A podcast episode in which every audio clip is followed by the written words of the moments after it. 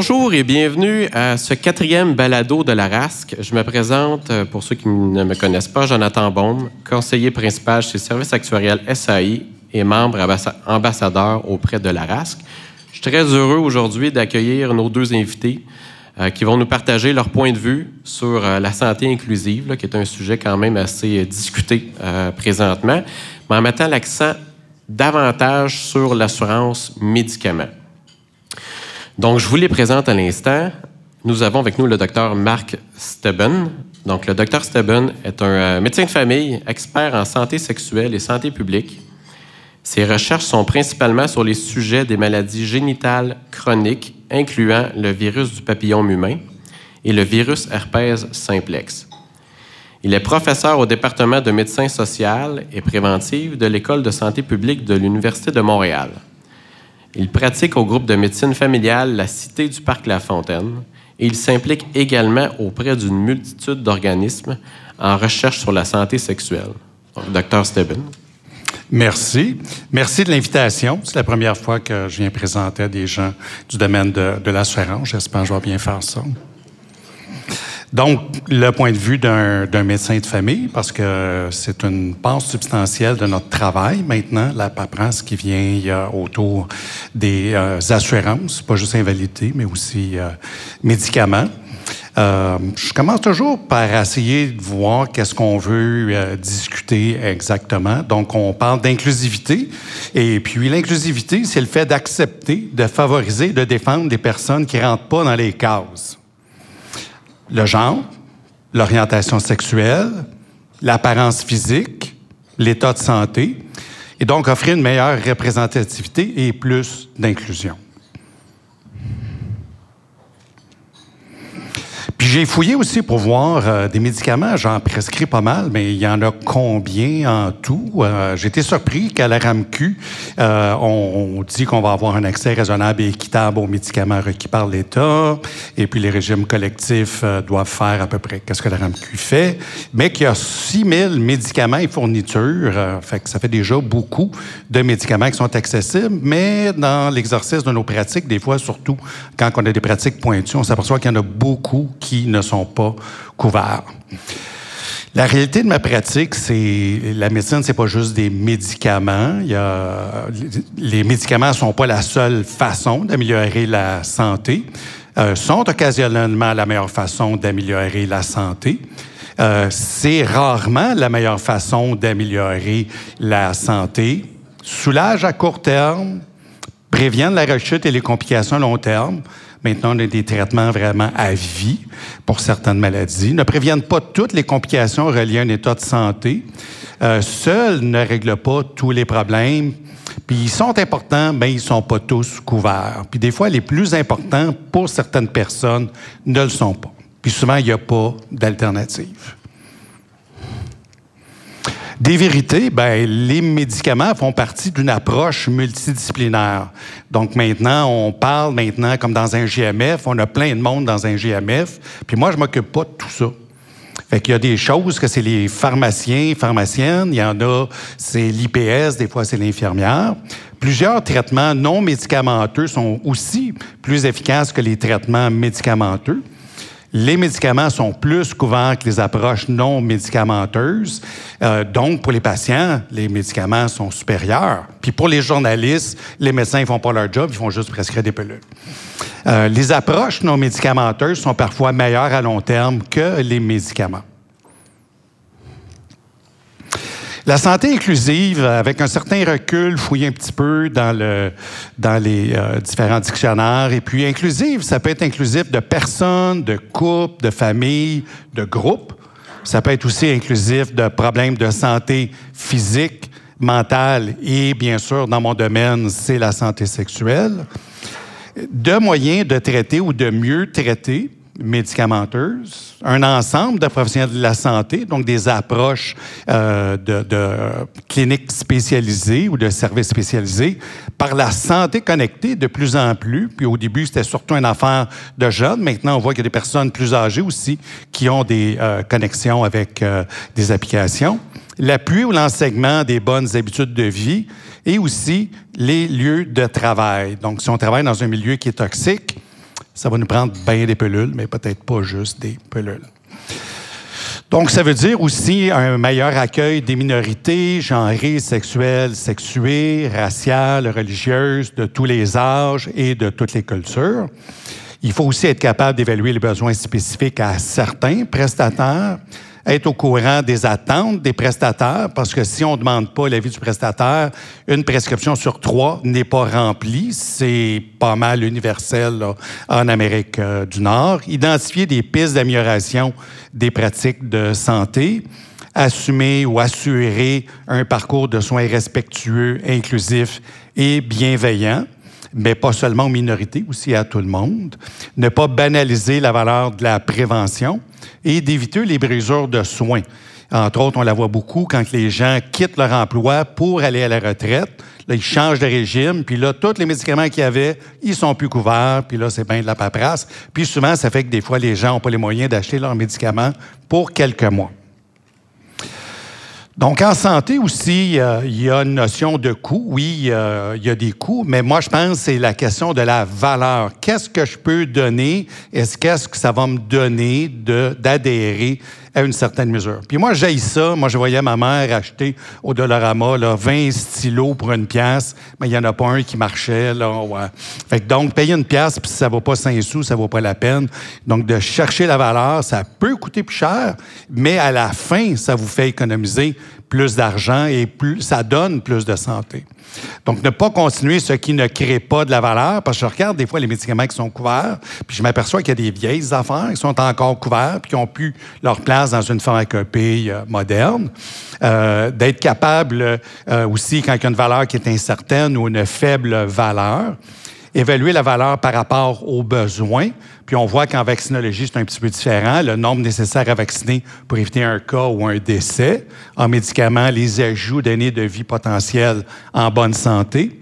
En prévention, le coût par année pour 100 années de vie sauvées. Donc, il faut évaluer qu'est-ce qu'on veut faire avec euh, nos interventions thérapeutiques et savoir que les gens vont adhérer beaucoup plus quand les besoins sont ressentis. Je sens que j'ai un problème, je vais pas bien, j'ai une douleur, je tousse. Donc, c'est plus facile à faire prendre des médicaments par rapport à quelqu'un qui va avoir des besoins non ressentis, comme euh, arrêter de fumer quand ils ont l'impression qu'ils sont en pleine forme. C'est bien difficile.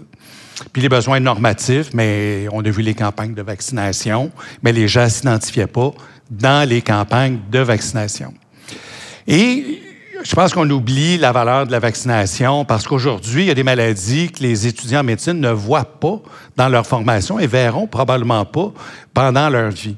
C'est important de réaliser qu'il y a plus de monde qui meurt de maladies évitables par la vaccination à partir de 50 ans et plus que moins de 50 ans. On sait qu'on va vouloir éliminer les cancers évitables par la vaccination par le VPH d'ici 2030. On a une épidémie incroyable actuellement de cancer de la sphère ORL, en particulier chez les hommes. Il n'y a pas de test de dépistage. On espère les poigner vite pour qu'ils soient opérables. Et puis, on a déjà, on voit les, réalisations en cancer évitable par la vaccination VPH chez les femmes, entre autres la réduction des précancers au niveau euh, du col de l'utérus.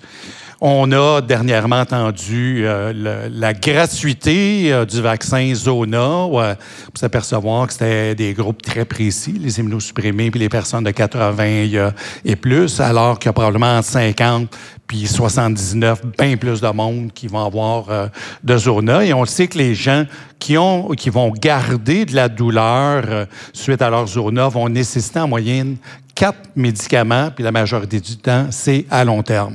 On ne paye pas le vaccin, mais on va payer vos médicaments. Les gens qui attrapent l'hépatite B, une maladie qui est devenue très rare actuellement, mais euh, lorsque quelqu'un a une hépatite B chronique, ça peut coûter plus de 10 000 de traitement par année à vie. On ne meurt plus d'hépatite B avec certains traitements qui existent actuellement. La santé reproductive, ça, c'est un peu plus mon, domaine. La contraception par les stérilets de cuivre qui ont été honnis pendant très longtemps, on s'aperçoit que c'est plus efficace que la pilule. Donc, on parle des méthodes de contraception à longue action, puis il y en a plusieurs qui sont mal couverts ou pas couverts par les assurances. Les pilules anticonceptionnelles en continu, il y a beaucoup moins d'anémie, puis il y a beaucoup moins d'échecs, donc de grossesse euh, non désirée. Certains, certaines personnes ont de la misère à faire couvrir des pilules 21 jours, une après l'autre, parce que ça fait plus de plaquettes que des 28 où est-ce qu'on arrête pour avoir des, des menstruations. Aujourd'hui, il y a plus de sortes de contraception et plus on a de sortes de contraception, moins il y a de grossesses non désirées. On répond aux besoins d'une plus grande gamme de personnes. Donc, euh, il y a des régimes qui ne payent pas les patchs, les anneaux, les implants, les dispositifs intra-utérins avec ou sans hormones. Et l'avortement médicamenteux, c'est un message politique. Euh, j'arrive de Washington. Euh, ne pas perdre cette méthode de prévention qui est maintenant connue comme la méthode canadienne.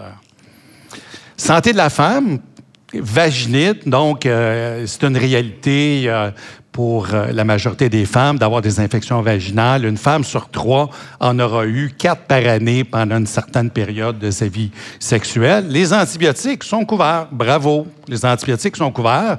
Mais on sait qu'il y a un problème qui nous regarde de très près, c'est la résistance aux antibiotiques.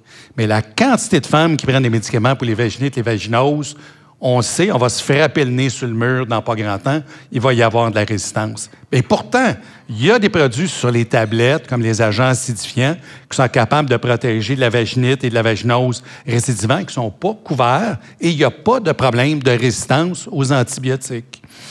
Euh, mais le message, souvent qu'on entend, si c'est pas couvert par le gouvernement ou mes assurances, c'est pas, ça doit pas être bon.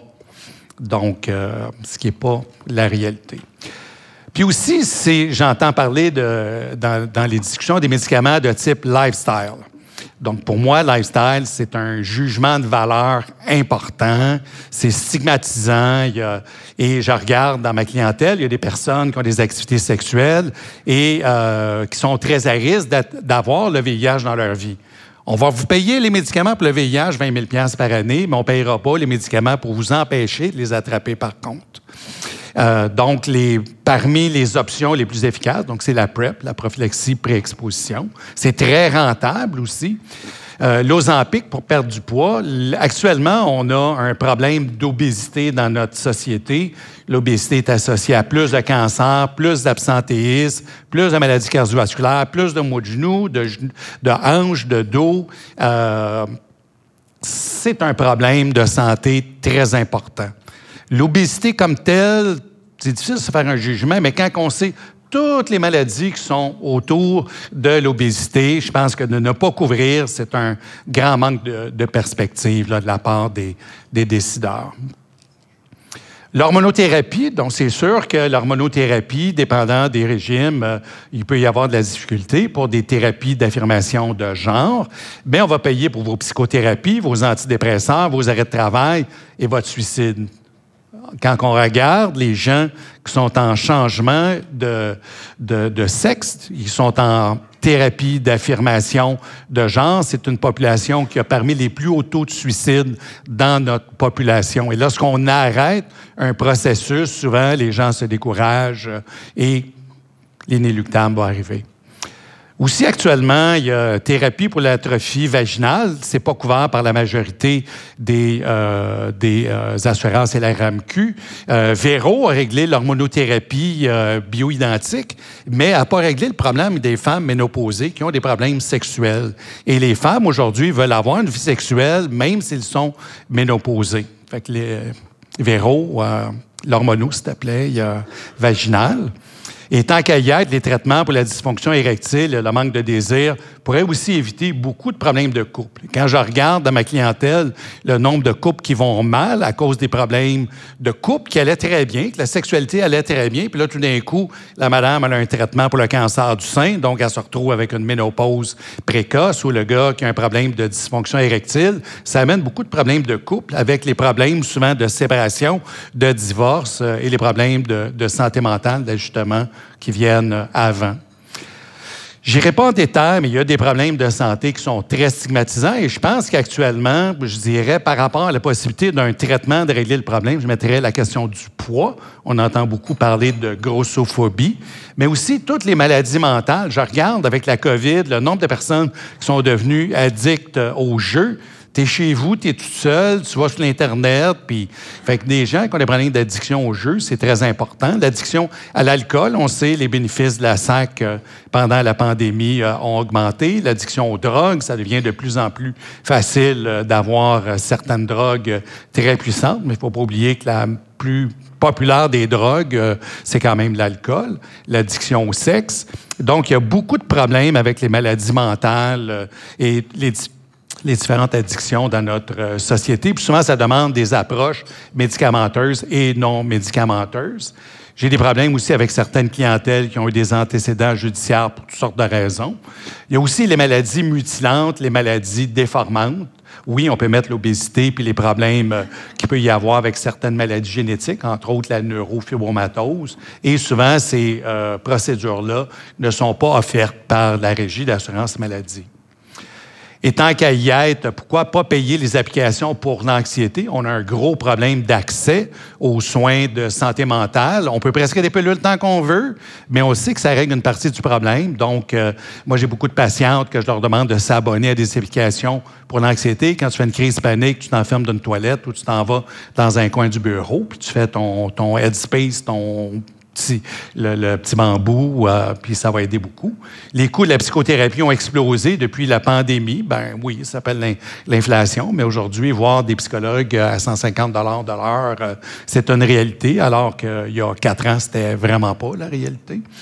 Euh, puis des problèmes aussi qu'on vit, on l'a vu, la violence aux femmes, les problèmes aussi de dépression, d'anxiété, et puis le montant qu'on offre souvent de couverture pour ces personnes-là est assez limité euh, quand ils peuvent avoir accès euh, à ces ressources. Et on a vu le nombre de séparations, de divorces à cause des problèmes de couple reliés à la sexualité est en augmentation. Pourtant, la sexothérapie n'est pas couverte, même si les euh, sexologues doivent avoir un permis de psychothérapeute délivré par l'Ordre des psychologues du Québec.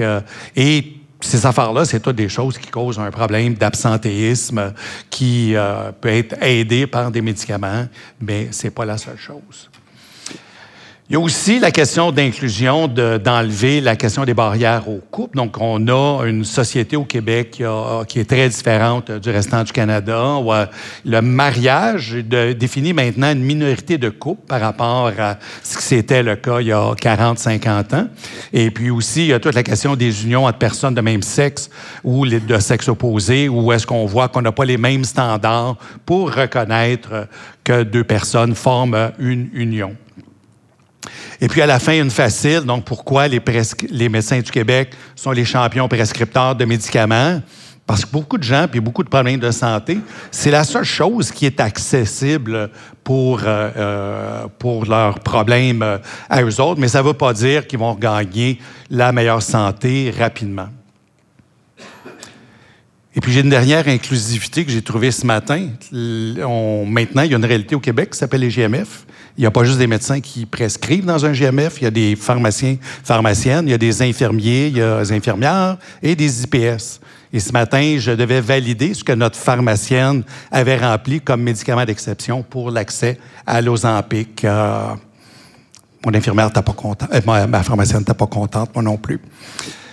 Je pense que c'était ma Oh, l'inclusivité, ben, je pense aussi que c'est un meilleur élément de marketing. Je regarde dans ma clientèle, j'ai des gens qui ont des compagnies, j'ai des gens qui s'occupent de ressources humaines, puis ils nous le disent, la valeur que ça a. Maintenant, les gens vont demander assez rapidement, c'est quoi que je vais avoir comme bénéfice pour travailler avec vous, pas juste la question du salaire. Euh, donc, euh, la santé inclusive est probablement un bien meilleur vendeur euh, que le nombre de pilules qui sont couvertes. Puis, la santé globale inclusive de moyens est probablement aussi un meilleur vendeur. Donc, recherchons la valeur et non le coût. Évitons de trouver des éléments à faible valeur ajoutée. Changeons le mode d'appréciation des interventions préventives non médicamenteuses par rapport aux médicaments. L'inclusivité, il y a plusieurs inclusivités. J'espère qu'on ne s'arrêtera pas à une inclusivité. Et puis, euh, euh, regardez, il y a des besoins de santé particuliers dans certains groupes de travailleurs. Mais à la fin, soyons des plus inclusifs. Bien, merci beaucoup de votre attention.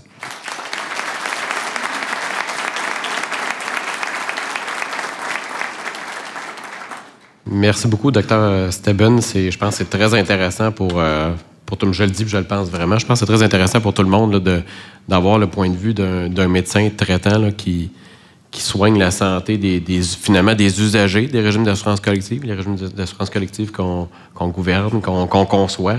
Donc, euh, merci beaucoup. Euh, nous avons aussi avec nous euh, Frédéric, Frédéric Leblanc, qui agit depuis 2019 en tant que leader stratégique en programme de médicaments chez IA Groupe Financier. Frédéric cumule plus de 20 ans d'expérience dans le secteur pharmaceutique. Il a notamment travaillé dans le domaine du développement de médicaments, de la gestion et du remboursement de produits, du développement des affaires et des relations gouvernementales. Frédéric détient un baccalauréat en pharmacie de l'Université de Montréal et une formation de deuxième cycle en pharmacoéconomie. Il est aussi membre de l'Ordre des pharmaciens euh, du Québec vous comprendrez qu'avec tout ce bagage-là, je pense que c'est une bonne personne pour nous donner euh, le point de vue d'un pharmacien expert en, régime d'assurance médicaments. Frédéric? Bon, merci beaucoup, Jonathan. Euh, merci beaucoup, Dr. Steben. En fait, euh, je trouve que votre présentation met vraiment bien la table à la mienne. Il y a plusieurs sujets qui vont être repris.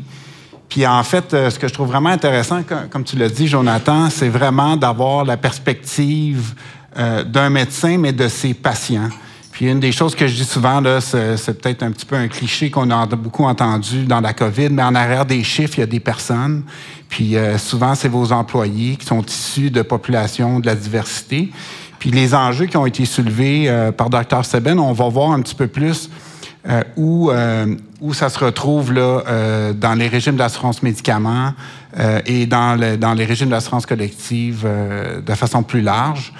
Puis vraiment, mon objectif, c'est de vous sensibiliser euh, aux populations issues de la diversité, euh, puis aussi un enjeu de cohérence.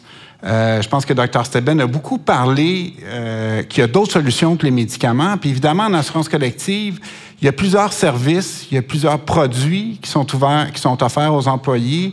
les programmes d'assistance aux employés, la psychothérapie, toutes sortes d'autres choses. Puis parfois, il y a peut-être un manque de cohérence entre, entre, les, différentes, euh, entre les différents services qui sont offerts. Donc, euh, euh, je voulais partir d'une perspective un petit peu plus large qui touche l'EDI, l'équité, la diversité, l'inclusion.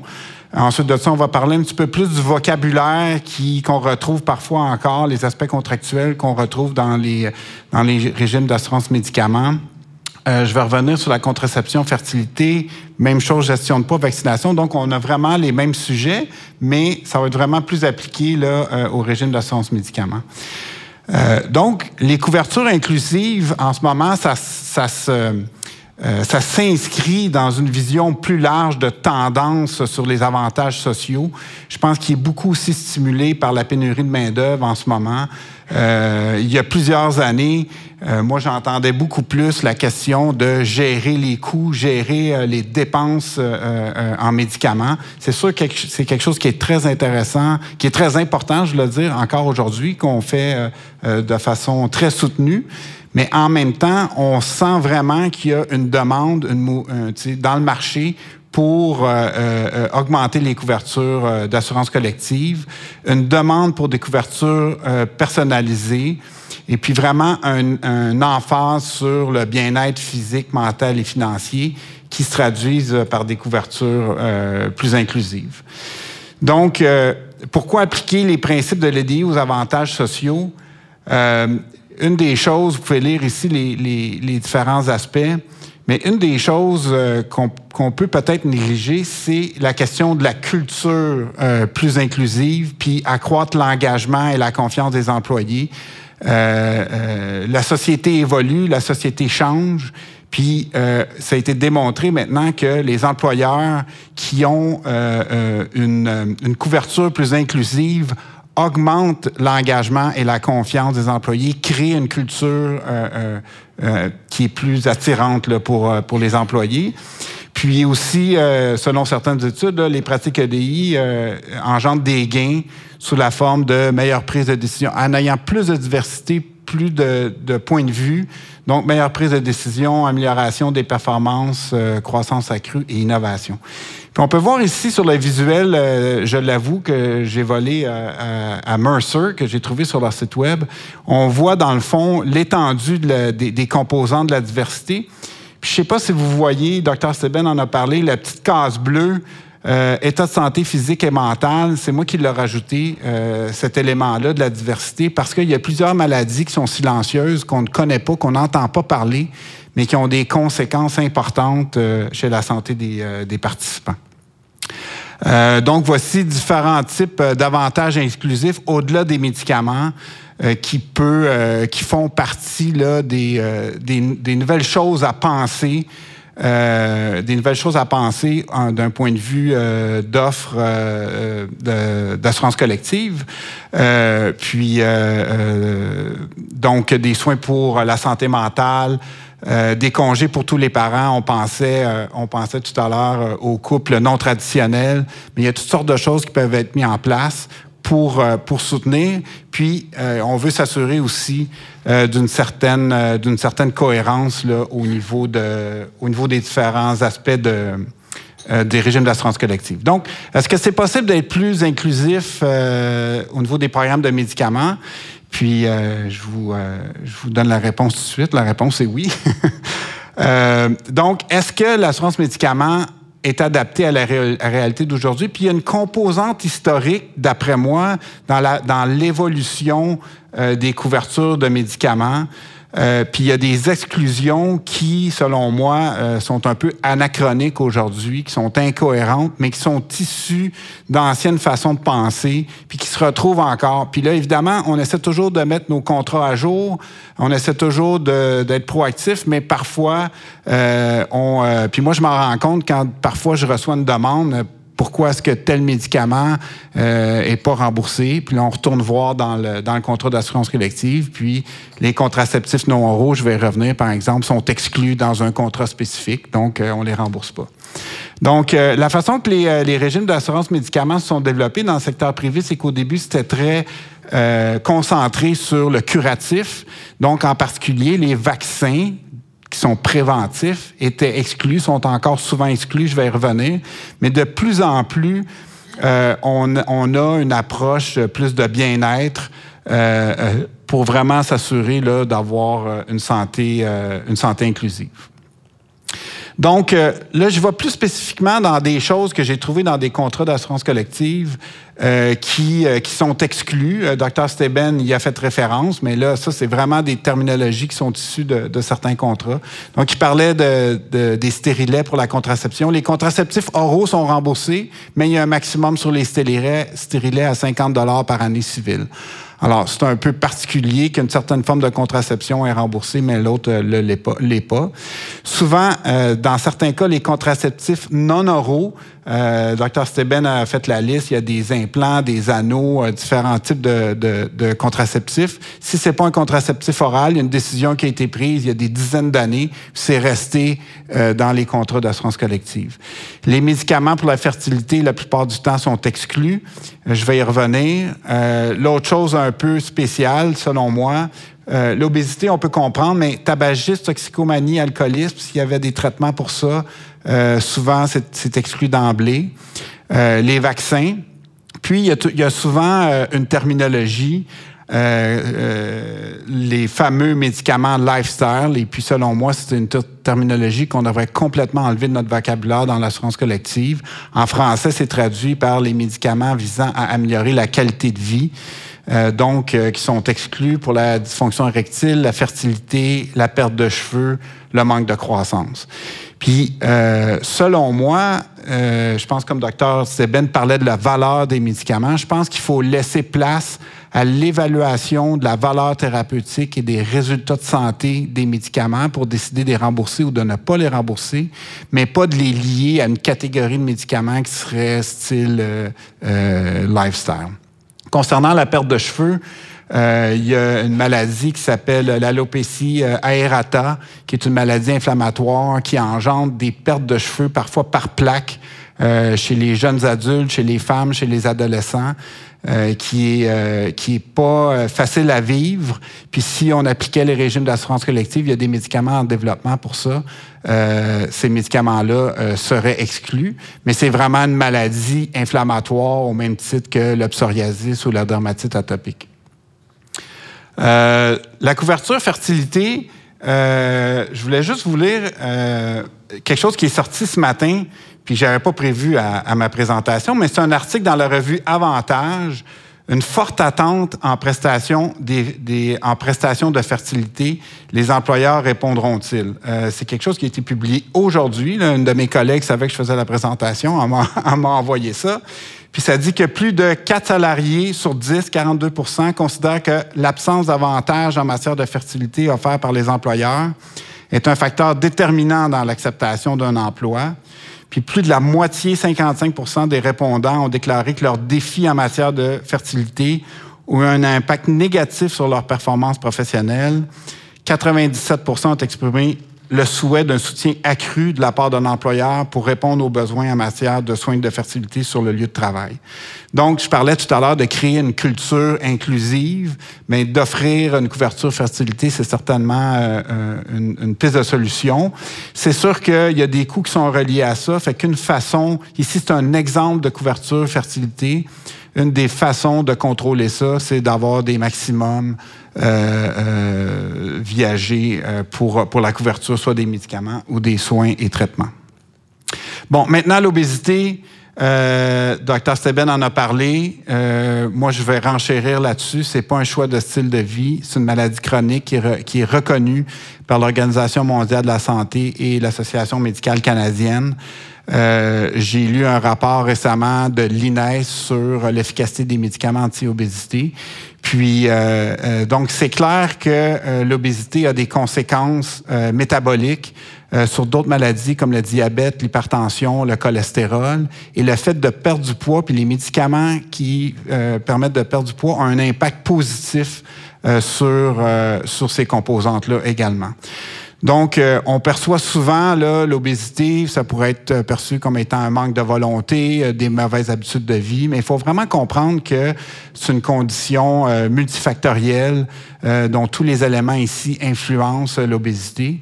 Puis, je pense qu'il faut le voir de façon pragmatique et donner la chance à toutes les interventions de, de, donner leurs effets pour, pour le traitement de l'obésité. Euh, ici, on peut voir une étude qui a été faite avec des données canadiennes sur euh, le présentéisme et l'absentéisme euh, en fonction de la classe de l'obésité. Donc, on peut voir que les personnes qui ont un surpoids sont plus absentes du travail, probablement pour des questions de santé mentale et des questions de santé physique aussi. L'obésité a une incidence sur les, les maladies musculosquelettiques ainsi que le cancer, entre autres. Donc, euh, on voit une plus grande absentéisme chez les gens euh, souffrant d'obésité et euh, également un plus grand présentéisme, c'est-à-dire de se rendre au travail, mais de ne pas vraiment être productif. Donc, le point important, par exemple, j'ai parlé des médicaments.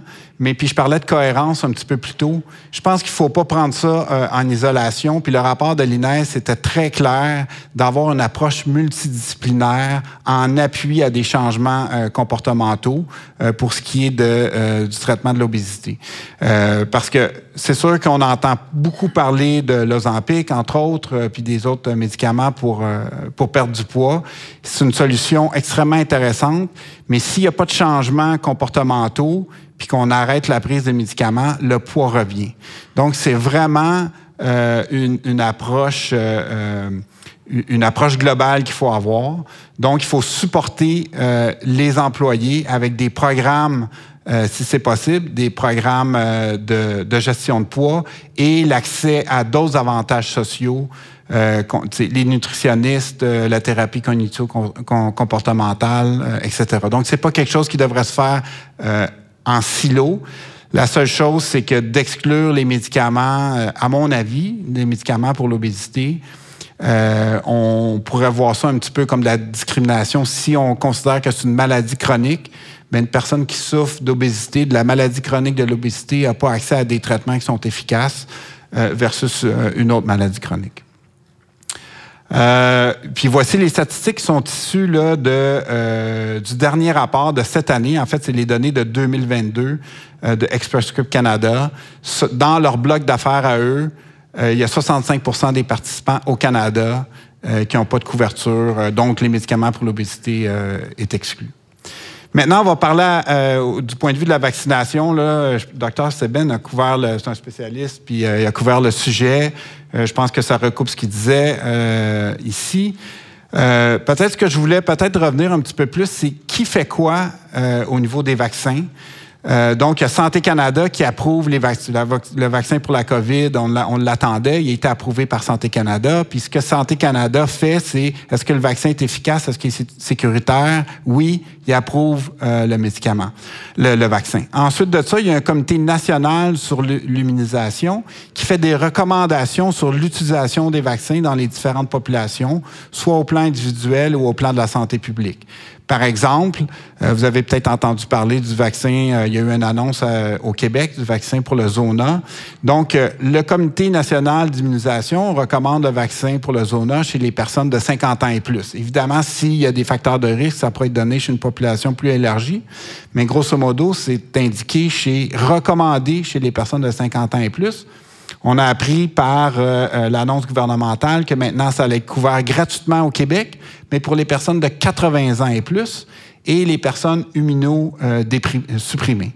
Donc, la, population, il y, a un, écart entre les recommandations du Comité national et ce qui est remboursé par euh, la santé publique au Québec. Puis on retrouve ça aussi dans les médicaments. Donc, euh, voilà le rôle là, de l'assurance privée euh, au niveau de la vaccination pour combler l'écart entre les programmes. Là, ici, j'ai différents impacts en milieu de travail euh, de différentes maladies qui sont évitables par la vaccination. Je pense que Dr. Steben a, bien décrit euh, l'impact des vaccins au niveau de la prévention. Je pense que le point important, c'est le coût des vaccins. Quand on parle, à juste ce titre, euh, les dépenses en traitement de, des conséquences du zona, des conséquences de la pneumonie chez les gens qui sont immunodéprimés, des conséquences du VPH, entre autres les différents cancers. Euh, on va payer pour les traitements pour ça dans nos régimes d'assurance collective, mais les vaccins sont exclus. Moi, à mon sens, euh, c'est un peu une incohérence. Puis là, c'est pas des traitements chroniques la vaccination. En tout cas, dans les exemples qui sont ici, euh, le Shinrix pour le Zona, c'est deux doses. Euh, les deux doses combinées vont coûter 260 dollars. Le Prévenard, c'est une dose à 110 dollars. Puis le Gardasil, c'est trois doses pour le VPH. Euh, à 510 dollars. C'est sûr qu'une population de jeunes qui a été euh, vaccinée dans le programme scolaire, on en discutait un petit peu plus tôt, euh, la population est peut-être rendue au début de trentaine aujourd'hui, mais ça ne veut pas dire que les populations plus âgées qui n'ont pas été vaccinées dans le programme systématique sont pas à risque puis ne pourraient pas bénéficier d'une prévention des conséquences du VPH. Donc, on a sorti quelques statistiques chez nous. Euh, juste pour vous donner une idée, on a 43% de nos groupes qui offrent une couverture vaccin. Euh, c'est plus fréquent chez les grands groupes, donc ça représente quand même 70% des personnes assurées chez nous euh, ont une couverture vaccin. Fait qu'on voit un petit peu plus d'écart là au niveau des plus petits groupes. Euh, puis là, euh, un sondage de Benefits Canada euh, est en plein en ligne avec, avec nos données à nous. Dans le sondage, les promoteurs de régime, il y avait 45% des promoteurs de régime qui couvraient déjà les vaccins, mais il y avait 25% des promoteurs de régime qui souhaitaient ajouter cette couverture-là. Puis ensuite de ça, on a fait aussi un breakdown en bon français euh, des, des, maximums au niveau des vaccins. Fait que ça varie beaucoup, le maximum annuel jusqu'à un maximum illimité. Euh, mais on, on, a été quand même assez agréablement surpris de voir que plus que 50% des groupes avaient quand même un maximum annuel au-dessus de 500 dollars, ce qui est quand même un bon début euh, pour les couvertures, là, exemple euh, Zona Pneumonie VPH. Euh, et puis, ce qu'on a évalué aussi, c'est l'impact de l'ajout des vaccins sur les dépenses, puis on a regardé les dépenses en médicaments spécifiquement. Donc, euh, euh, chez les groupes qui avaient des maximums de 500 à 1000 dollars par année en couverture vaccin, on s'est rendu compte que si on ajoutait ces dépenses-là à l'ensemble des dépenses de médicaments, ça représentait 1,43% des dépenses qui étaient des dépenses pour des vaccins. Puis il y avait 2,8 personnes, des personnes assurées, qui avaient fait une réclamation pour un vaccin dans ce groupe-là. Chez euh, les groupes qui n'avaient pas de maximum pour les vaccins, le pourcentage de dépenses est un petit peu plus élevé, mais peut-être pas significativement, à 1,66% des dépenses. Puis il y avait 5,5 personnes des, personnes, euh, des assurés qui avaient fait au moins euh, une réclamation. Fait que beaucoup de choses à réfléchir. Euh, au niveau des vaccins, c'est sûr que c'est fondamentalement préventif. Alors, c'est un peu encore euh, euh, un, grand questionnement pour moi, pourquoi ils sont exclus. Puis en fait, en plus, ils sont extrêmement co-efficaces. Alors, pourquoi ils sont exclus des régimes d'assurance médicaments? puis, il y a un rôle à jouer, selon moi, pour, pour l'assurance privée. Donc, de plus en plus, on réfléchit à une approche euh, plus que je qualifierais là, basée sur la renonciation, donc un opt-out plutôt qu'un opt-in. Donc, d'offrir d'emblée, ça, ça s'applique à la vaccination puis au traitement pour l'obésité aussi, où ça devrait probablement devenir un standard dans les régimes d'assurance collective et le promoteur de régime pourrait décider d'y renoncer à son choix, mais euh, de changer ça pour un standard, ça serait certainement un avancement. Euh, dans, la, dans, la situation actuelle. Puis évidemment, si on décide de mettre des maximums, mais il faut vraiment réfléchir. Il y a certains maximums, en particulier pour les vaccins, qui sont euh, qui, qui, offrent quand même une couverture limitée, puis qui euh, obligent des choix difficiles au niveau des participants. Donc voilà, ça conclut. Je pense que Jonathan, je te repasse la parole. Merci Frédéric.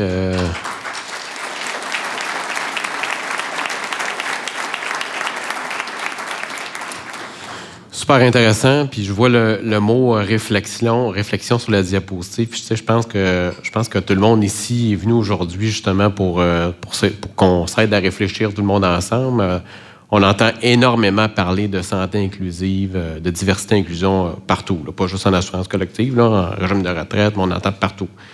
Donc, tu sais, je pense qu'en ayant l'opportunité d'entendre le Dr. Steben puis, puis Frédéric Leblanc, ben, je pense que ça amène énormément d'idées euh, pour réfléchir à qu'est-ce qu'on peut amener euh, en assurance collective, euh, en lien avec la santé inclusive, plus particulièrement sur l'assurance médicaments. Donc, merci encore une fois à vous deux. on va passer à la période de, questions. Donc, ceux qui ont des questions dans la salle, je vous inviterai à, à, vous lever, à vous diriger au micro et à, vous présenter, puis poser votre question. Si vous voulez l'adresser à M. Steben ou à M. Leblanc, faites juste mentionner leur nom. Donc, est-ce qu'il y a des questions euh, dans la salle? Non. Peut-être, en fait, peut-être une question euh, euh, à vous deux, mais peut-être plus particulièrement pour, pour Frédéric. Euh, en lien euh, avec, avec l'Ozampic, qu'on voit évidemment apparaître, euh, je pense, tous les contrats d'assurance le voient apparaître dans, dans, leur top 10 des médicaments ces derniers mois. Donc, on sait que c'est un médicament en lien avec le, avec le, traitement du diabète, puis évidemment, bon, la question du traitement de l'obésité peut-être juste nous partager quelques mesures de contrôle qu'on peut mettre en place pour. Euh, parce que c'est un peu ça qui fait peur. Hein. On va couvrir ces médicaments-là, puis ben, tout le monde va prendre ça pour, euh, pour perdre 5 ou 10 livres. Donc, peut-être nous, euh, nous partager quelques éléments de réflexion en lien avec des mesures de contrôle de coût qu'on pourrait mettre en place pour, pour ce médicament. Oui, merci beaucoup, Jonathan. Écoute, c'est en ce moment, là, c'est le sujet de l'heure. Euh, puis ceux qui ont regardé leurs dépenses en médicaments récemment, je suis sûr que vous avez vu le médicament Ozempic. Euh, il, est plus haut que dans le top 10. Il est au moins dans le top 5 en général euh, aujourd'hui. juste clarification, l'Ozempic, c'est un médicament qui est indiqué pour le diabète. qui a un effet secondaire, mais un effet secondaire désirable, c'est-à-dire la perte de poids. donc, pour les gens qui l'utilisent pour le diabète, euh, c'est quelque chose de très positif d'avoir un médicament qui traite le diabète et en même temps qui aide euh, à la perte de poids. Maintenant, la même molécule est autorisée aussi pour la perte de poids sous un autre marque de commerce qui n'est pas disponible encore au Canada. Ça s'appelle le Wegovy. En tout cas, c'est le nom actuel. puis il y a d'autres médicaments dans cette classe-là pour, qui sont indiqués aussi pour la perte de poids. Donc, c'est une situation qui est assez difficile à gérer puis à contrôler. On veut s'assurer que l'Ozempic soit pris de façon appropriée, d'assurer la meilleure utilisation possible pour le diabète. Puis on veut s'assurer que la même molécule, mais le médicament n'est pas disponible sur le marché, éventuellement soit bien utilisé aussi pour la gestion de poids. Ma première recommandation, c'est de couvrir les deux. Parce que c'est sûr que si on ne couvre pas les médicaments pour l'obésité, on va avoir des gens qui vont peut-être essayer de vouloir le prendre euh, pour euh, euh, de faire croire qu'ils l'utilisent pour le diabète, mais dans le fond qu'ils l'utilisent pour la perte de poids. Donc la solution, c'est d'avoir des mesures de contrôle dans l'utilisation du diabète. Euh, puis en particulier, même si c'est un excellent médicament, il y a des premières lignes de traitement qui sont moins chères, qui devraient être essayées en première ligne de traitement avant le Zampic. Donc, euh, des, des, trucs comme l'autorisation préalable euh, pour le Zampic, c'est certainement euh, quelque chose d'approprié. En même temps, il y a une question de volume parce qu'il y a énormément de personnes euh, qui, euh, qui, vont faire des, des demandes d'autorisation préalable. Et la même chose pour ce qui est euh, de, la, de, la, gestion du poids, que ce soit le Zampic ou le Wegovy ou les autres médicaments indiqués. Euh, dans mon esprit, c'est important que ça soit pour des raisons médicales, avec un certain niveau d'indice de, masse corporelle. Et l'autre chose, l'accompagnement par euh, un programme de, euh, de, euh, de, de, saine habitude de vie, que ce soit sur l'alimentation, l'exercice physique, la thérapie comportementale. Parce que en fait, euh, euh, je pense que je l'ai dit tout à l'heure, mais euh, si on change pas nos comportements, et qu'on prend un médicament comme le Zampic, les résultats sur la perte de poids sont extraordinaires. Mais si on ne change pas nos, euh, nos, habitudes, puis on arrête de prendre le médicament, le poids va revenir par la suite. Donc, euh, c'est important d'avoir une, stratégie globale euh, qui agit sur toutes les, composantes de l'obésité. Merci Frédéric. Donc, je vois que personne n'a de questions pour nos invités, donc on va, on va conclure. En fait, euh, merci à tout le monde euh, d'avoir été là aujourd'hui. Merci à nos auditeurs aussi, euh, présents euh, qui vont écouter en fait le balado en, ligne. ça complète notre quatrième balado. Au nom de la race qui, en fait, tout le monde ici présent et les auditeurs, je vous remercie beaucoup là tous les deux pour votre temps, la générosité du propos. merci à tout le monde qui sont dans la salle et je vous dis à la prochaine.